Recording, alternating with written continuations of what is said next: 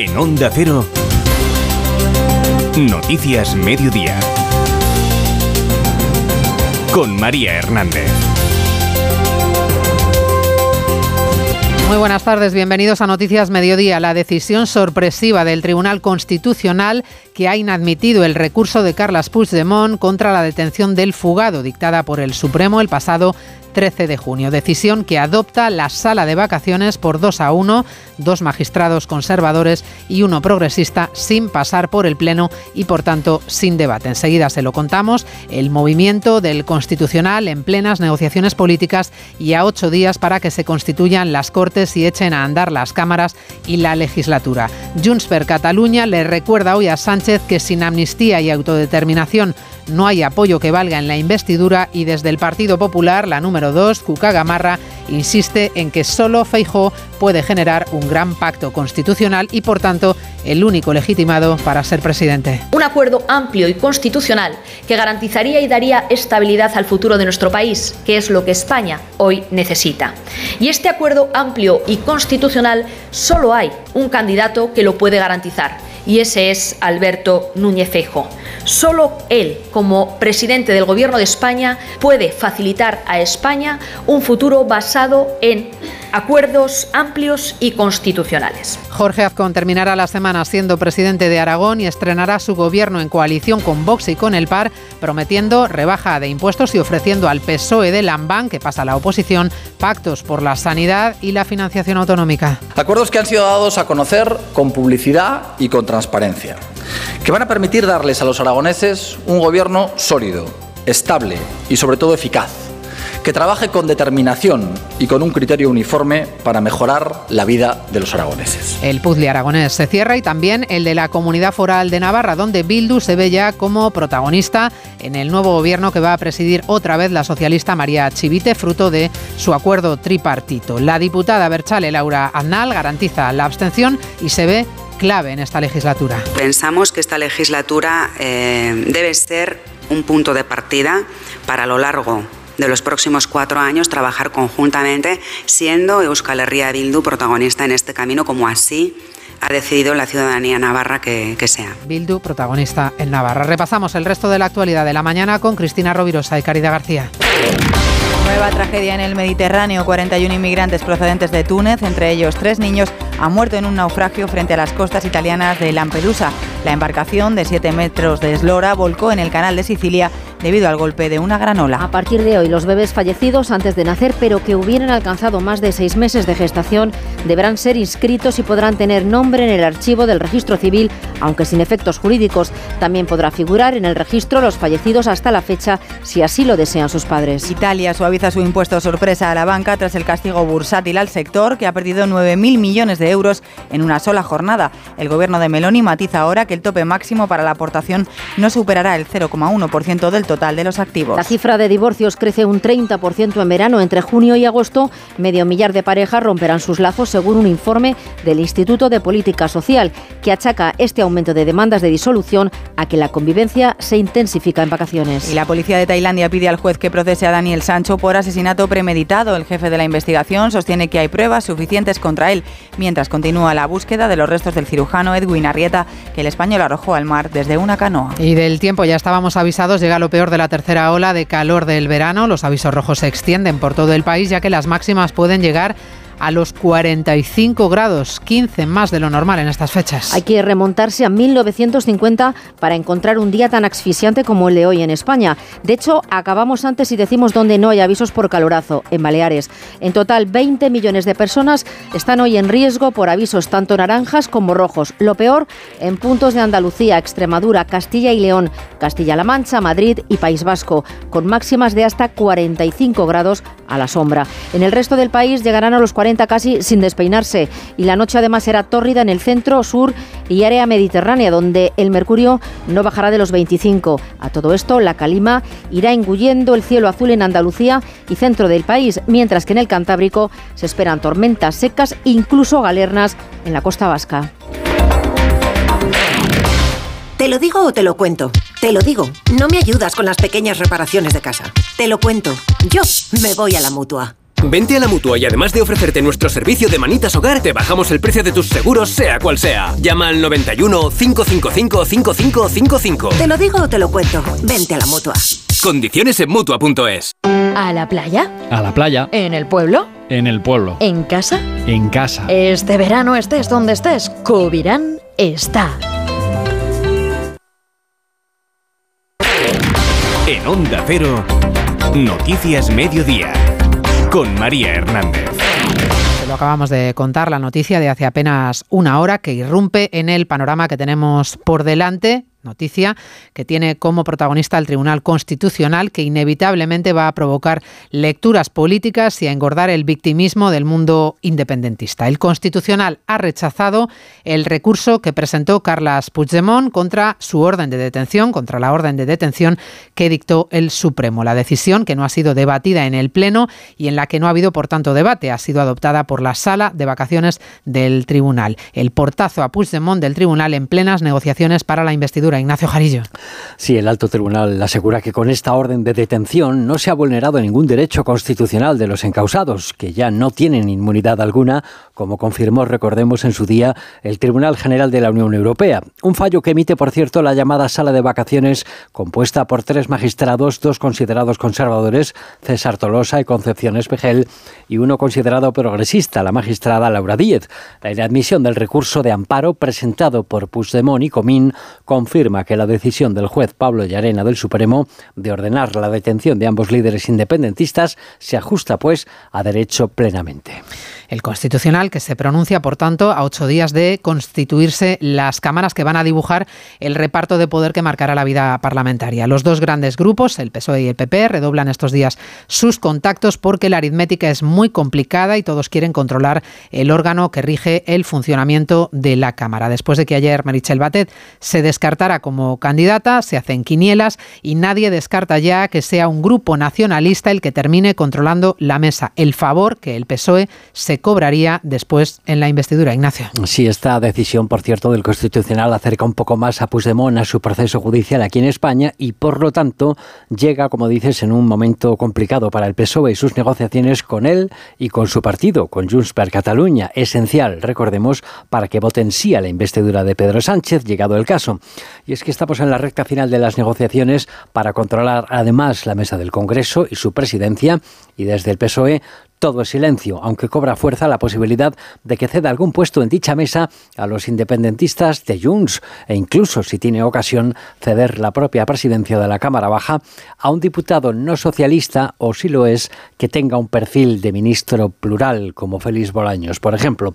Por ahí van las palabras, por cierto, de la diputada socialista Francisca Armengol, que hoy recogía su acreditación en el Congreso. Eso tiene que responder tanto la composición de la mesa este este 17, jueves 17, como luego el futuro gobierno tiene que responder a eso. Yo estoy convencida eh, que, claro, evidentemente tendremos una mesa plural que responda a esa, a esa mesa también progresista, que es lo que la mayoría de la Cámara puede representar con sus votos. Por cierto, que desde el gobierno, palabras neutras de esas que no comprometen, pero sí marcan el rumbo. Dice el ministro Héctor Gómez que el PSOE siempre ha tenido valentía, coraje y arrojo para liderar un gobierno como el de hasta ahora.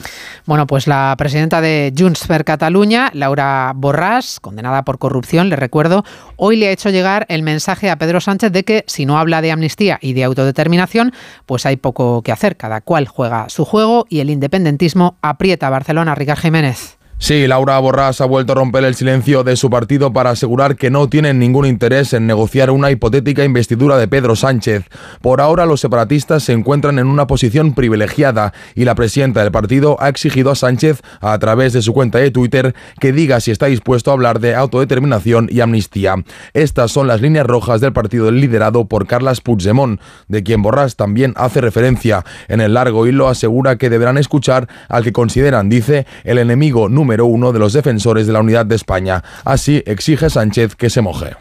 Que se moje, le piden los de Junts per Cataluña. En la calle Génova, en la sede del Partido Popular, hoy el presidente, el líder nacional, Núñez Feijó, ha reunido a su comité de dirección y el mensaje que ha lanzado a los suyos es que va a seguir buscando apoyos para ser investido presidente, porque está legitimado para, para ello. De hecho, es el único capaz de concitar un gran acuerdo constitucional, el gran acuerdo constitucional que ha pedido la número dos, Cuca Gamarra. En la sede de la calle Génova está José Ramón Arias.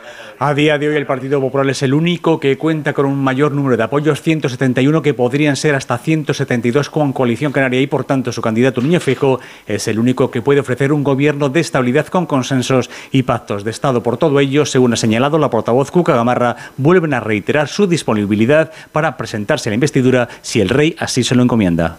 Y vamos a seguir trabajando para dotar a España de un gobierno, vamos a seguir trabajando para superar los bloques y los bloqueos y vamos a seguir trabajando para poder ofrecer una respuesta constitucional a nuestro país, que es lo que han demandado mayoritariamente los españoles en las urnas. Gamarra ha señalado que hablarán con el resto de grupos parlamentarios para la formación de la mesa del Congreso y no han querido valorar en Génova, aquí en Génova, la salida de Espinosa de los Monteros por respeto a las cuestiones que afectan, dicen, a otros partidos. Vamos con las piezas del puzzle autonómico que se van cerrando. Primera jornada del debate de investidura en Aragón con discurso del próximo presidente de la comunidad, Jorge Azcón. Ha anunciado bajada del IRPF, de los impuestos de patrimonio y de sucesiones después del acuerdo alcanzado con Vox y con el PAR. Azcón garantiza además que ambos grupos tendrán hueco en su gobierno. Propone pactos al resto de grupos sobre sanidad y financiación autonómica. Y a pesar de que en su acuerdo con el PAR no hay una mención expresa al trasvase, la línea roja que exigían los regionalistas, Azcón garantiza que su gobierno no va a renunciar a sus, a sus recursos hidráulicos. Sonda Cero Zaragoza, Luis Puyuelo. Durante una hora y 25 minutos, Azcon ha explicado sus líneas de gobierno para los próximos años y ha defendido los acuerdos con Vox y PAR, apelando a la democracia. De reconocer que las ideas de uno no son las únicas posibles y las ideas del otro tienen el mismo derecho que las propias a ser manifestadas y escuchadas. Como decías, el acuerdo entre Vox y el PP no recoge el rechazo al trasvase del Ebro, pero sí que incluye el desarrollo de las obras y embalses pendientes para que el agua se quede en nuestro territorio. Mi gobierno empeñará todo su esfuerzo en hacer entender esto dentro y fuera de Aragón, dentro y fuera de España, que nuestro desarrollo social y económico está indefectiblemente unido a los recursos hídricos disponibles. En su intervención también ha anunciado la eliminación de organismos que califica como innecesarios, crear una comisión de investigación sobre la implantación de las energías renovables, que las familias tengan libertad en la elección de colegio y apuesta decidida por la colaboración público-privada para reducir las listas de espera en sanidad. Fotopolítica que se cierra también en Navarra. Se ha concretado esta mañana que el debate de investidura de María Chivite será este fin de semana y que Bildu se abstendrá. Los de Otegui en Navarra siguen consultando a sus bases, pero ya han dicho que apoyarán con su abstención y Chivite ya tiene cerrado el acuerdo de gobierno. Hoy el presidente del Parlamento ha empezado la liturgia obligada de la ronda de contactos y Chivite le ha enseñado a Bildu en qué consiste su acuerdo de gobierno. Pamplona, Jorge Tirapu. María Chivite ya es formalmente candidata a la investidura. Tras reunirse con todos los grupos para conocer su postura, el presidente del Parlamento de Navarra, Unai Ualde, ya cuenta con la constancia de que la candidata socialista tiene los apoyos necesarios. Mañana se celebrará la mesa y junta de portavoces que convocará los plenos de este fin de semana. María Chivite. Estoy ya en disposición de encabezar este proceso de investidura con más convicción si cabe, viendo el contexto y el panorama nacional.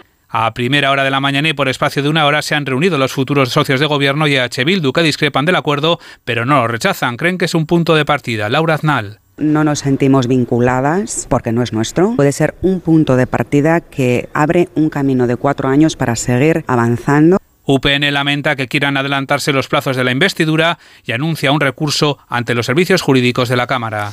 Bildu será aliado en esta legislatura en Navarra y ya se ha ofrecido como socio preferente de Sánchez para sacar adelante la investidura. Decir Bildu es lo mismo que decir Sortu y hablar de Sortu hoy es referirse a la indignación que ha causado entre las víctimas de ETA el homenaje que Sortu ha hecho en Twitter a los etarras que murieron cuando les estalló la bomba que transportaban en su coche en Bilbao. La Fernando Buesa ha denunciado la indignidad que supone homenajear y ensalzar a quienes decidieron asesinar como forma de vida. La legitimación del terrorismo ahora también en las redes sociales. Redacción en el País Vasco, Isabel Molina. Para el colectivo de víctimas, la actitud de la formación Abertzale es indigna y en concreto califican de inaceptable su intento de ensalzar la trayectoria de quienes decidieron asesinar. Sortu ha querido recordar al miembro de la banda terrorista ETA, Ekain Ruiz, que falleció al explotarle la bomba que transportaba en un coche en una carretera de Bilbao en el año 2000. La Fundación Fernando Buesa se pregunta si este reconocimiento es la aportación a la convivencia que habían anunciado. Por su parte, el Lendakari Íñigo Urcuyu, a través de las redes sociales, ha calificado como deplorable el tributo realizado por la izquierda Berchale. Noticias Mediodía. Para ti que eres de disfrutar de los amaneceres de Madrid, de pasear por el Retiro y la calle Alcalá. Este verano, para verlo todo muy claro, en Óptica Roma tenemos el 40% de descuento en gafas graduadas. Como siempre, las mejores marcas a precios increíbles en nuestras 10 ópticas y en nuestra web ópticaroma.com. Óptica Roma, tus ópticas de Madrid. Almería, eres mi sol. Sol que ilumina enigmáticos paisajes y naturaleza salvaje. Luz de aguas cristalinas y cielo estrellado. Eres viento, sal, emoción y paz. Almería, eres mi sol. El sol que necesito. Diputación de Almería y Costa de Almería. Onda Cero. Noticias Mediodía. Lampedusa vuelve a convertirse hoy en escenario de una nueva tragedia migratoria, un dramático naufragio frente a la isla italiana en el Mediterráneo, en el que han muerto al menos 41 inmigrantes, varios de ellos niños. Cayeron al mar y se ahogaron cuando la barcaza volcó. Se dirigían hacia la costa hacinados. Los supervivientes están todavía en estado de shock y el centro de acogida de la isla absolutamente desbordado. Corresponsal en Italia, Manuel Tori. Sí, ahora mismo, de hecho, en el centro de acogida de Lampedusa es eh, donde los psicólogos y los mediadores culturales eh, de la Cruz Roja Italiana están escuchando con atención el relato de los cuatro supervivientes, eh, que son tres hombres y una mujer originarios de Guinea Conakry y Costa de Marfil. El barco había salido el pasado viernes de la localidad de Sfax, en Túnez, y los migrantes han estado más de cinco días en medio del mar, frente a olas de más de tres metros a la deriva y embarcados en un pequeño buque sin motor. Y hay constancia de la dinámica de este naufragio precisamente a través de los cuatro supervivientes ahora mismo atendidos en Lampedusa. Y están vivos gracias a la actuación ayer de un helicóptero de la agencia europea Frontex eh, que sobrevoló la zona y que avisó inmediatamente a la central operativa eh, de la Guardia Costera Italiana aquí en Roma, competente precisamente en rescates en el Mediterráneo central. Hasta nueve pateras han sido rescatadas en las últimas horas en aguas canarias. Solo esta madrugada, cuatro embarcaciones han tenido que ser auxiliadas. Más de 400 inmigrantes han llegado a las islas en esta nueva oleada migratoria, empujados tal vez por el buen tiempo. La ruta a Canarias se ha convertido en la más mortal del mundo. Uno de cada cinco muertos o desaparecidos contabilizados por la Organización Internacional de las Migraciones murió tratando de alcanzar la costa canaria. Redacción en Canarias, Gustavo de Dios. Hay tres puntos de salida en esta llamada ruta canaria. En las últimas horas todas las embarcaciones han partido desde la costa de Marruecos, la más próxima a Lanzarote, y se trata de embarcaciones tipo patera o neumática, pero en los últimos meses se ha reactivado una ruta más al sur, aún más peligrosa que esta. Desde el sur de Marruecos, desde Senegal o Mauritania salen los cayucos, embarcaciones de pesca artesanal, en donde viajan hasta 200 personas. Su destino por pura geografía acaba siendo el sur de Tenerife, Gran Canaria o El Hierro. En las últimas 12 horas son ya 426 migrantes. Hay que decir que más del 90% no se quedan en Canarias o son repatriados a Marruecos o Senegal o consiguen viajar de alguna manera hasta la península. Los menores llegan ya en grupos de hasta 50 y quedan a cargo de la comunidad autónoma que dice tener 500 plazas de atención humanitaria. Actualmente alberga a más de 2.000 menores. Realidades que contrastan, hablamos de los que llegan a hacer turismo a nuestro país, que generan empleo, riqueza y que invierten y gastan en España. El 25% de los empleos que se han creado en el segundo trimestre se han generado gracias al sector del turismo. Y son los turistas chinos los que más gastan cuando viajan a nuestro país, una media de 3.100 euros, más del doble que la media del conjunto de los turistas internacionales. Tampoco ahorran en compras y en gasto los japoneses ni los surcoreanos. Jessica de Jesús. Los turistas surcoreanos gastan unos 3.029 euros y los japoneses unos 2.613 de media, el doble también de lo que gasta cualquier otro turista internacional en España. El desembolso de estos mercados lleva desde noviembre marcando récords y sus llegadas, como destaca el ministro de Turismo en funciones, Héctor Gómez, en la televisión pública, se han disparado en el primer trimestre. El mercado asiático, China, Corea principalmente, crece un 420%. Es extraordinario el dato. Son mercados lejanos, mercados de alto gasto en destino que están provocando pues una media de crecimiento de gasto en destino respecto a 2019, que es el año de referencia prepandemia, superior al 20% de crecimiento en gasto destino. Aún así, la cifra de turistas asiáticos está todavía a un paso de recuperarse y es, según Tour España, la pata que falta en el sector para recuperar plenamente la normalidad prepandemia. Normalidad que estiman que podría llegar a final de año si continúa progresando el mercado como hasta ahora. Noticias Mediodía. A ver esa Onda foto. Cero. Decir patata. ¡Hijolusa! Es que decir patata es decir hijolusa. Por eso, cuando nos busques en el supermercado, dale la vuelta al envase y encuentra nuestra marca para garantizarte una gran calidad en tu mesa. Patatas hijolusa. Amamos las patatas. En verano, con el sol, el cloro, el aire acondicionado, los ojos se secan e irritan. La solución es Devisión Lágrimas. Devisión alivia la irritación y sequedad ocular. Devisión Lágrimas. Este producto cumple con la normativa vigente de producto sanitario.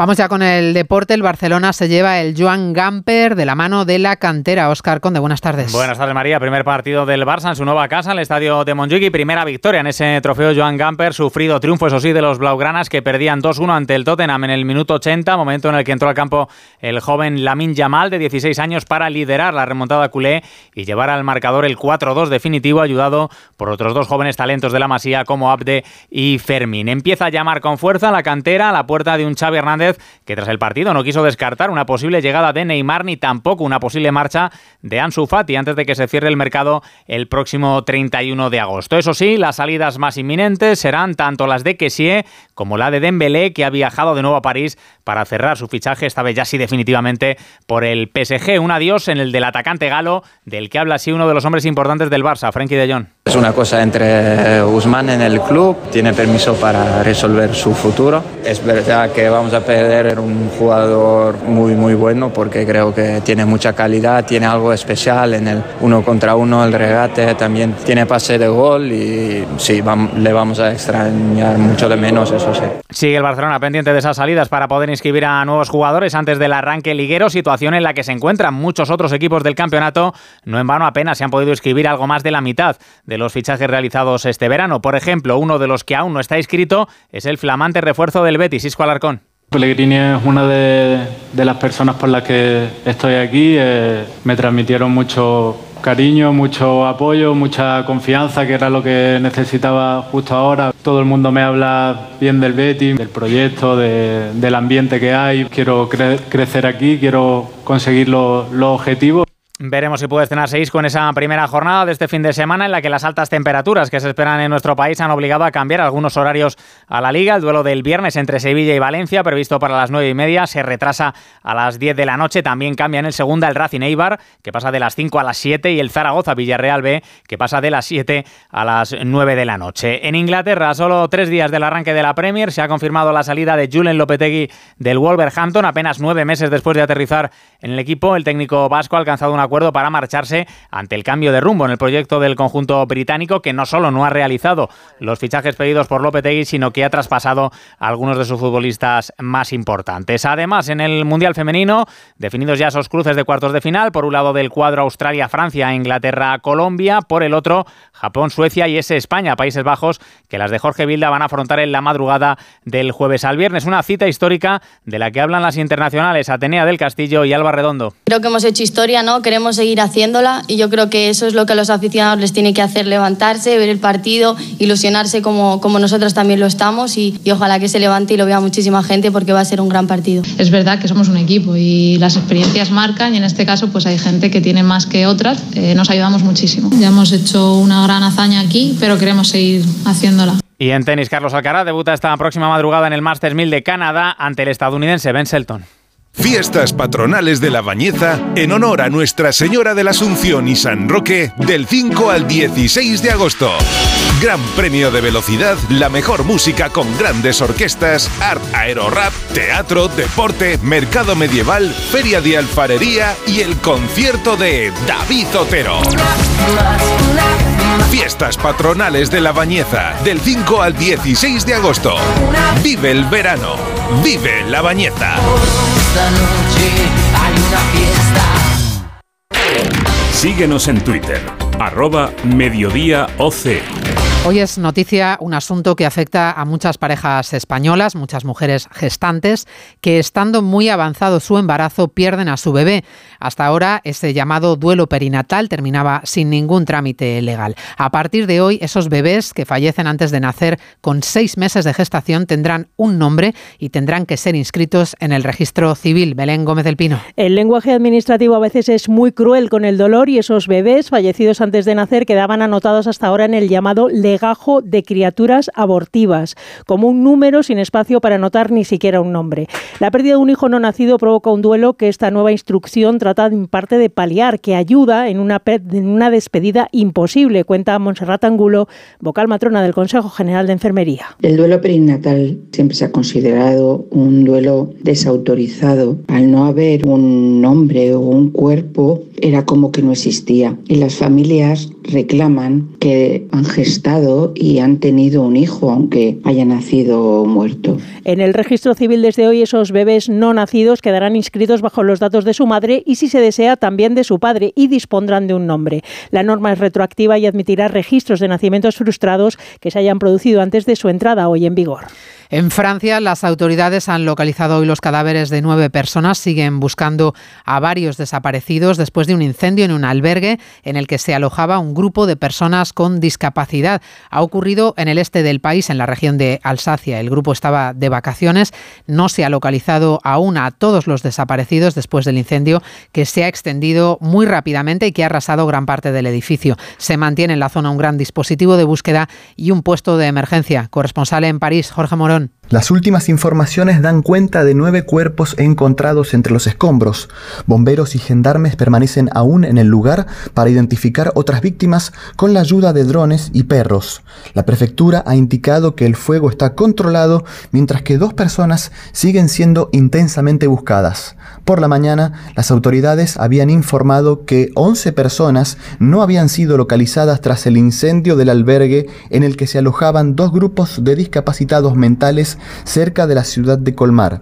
En total, se encontraban 28 personas en el lugar, pero solo 17 de ellas pudieron ser evacuadas. Un 9 de agosto como el de hoy, de hace 78 años, Estados Unidos lanzaba la segunda bomba atómica de la historia sobre la ciudad japonesa de Nagasaki, solo tres días después de bombardear Hiroshima. El lanzamiento sobre población civil de las bombas atómicas que cambiaron el mundo y que aceleraron el final de la Segunda Guerra Mundial. Hoy Japón recuerda a las víctimas del horror de aquellos tres días. Alejandro Sardón. Un homenaje que ha quedado deslucido por el paso de un tifón que afecta a la isla y que no ha permitido acudir al primer ministro nipón Fumio Kishida.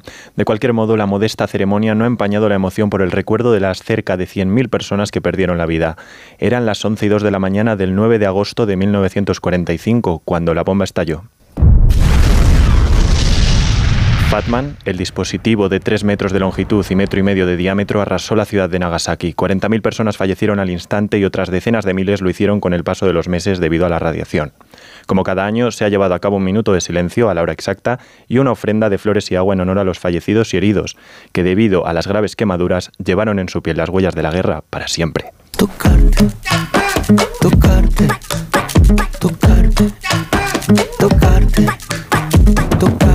Este miércoles el Sonorama Rivera 2023, el veterano festival de Aranda de Duero en Burgos, que espera recibir hasta el domingo a más de 120.000 personas, grupos y solistas tan consolidados como Wilco, Vetusta Mortla, Amaral o Jorge Drexler, que estamos escuchando, van a protagonizar algunas de las actuaciones que se repartirán en siete escenarios montados por toda la ciudad.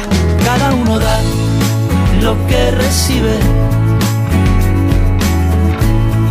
Pues así, invitándoles a disfrutar de esta mítica cita de cada mes de agosto, terminamos este rato de radio. En la realización técnica ha estado Diego Ramos, en la producción Cristina Rovirosa. Volvemos a las 3. Gracias por acompañarnos, que tengan un feliz miércoles. Hasta mañana.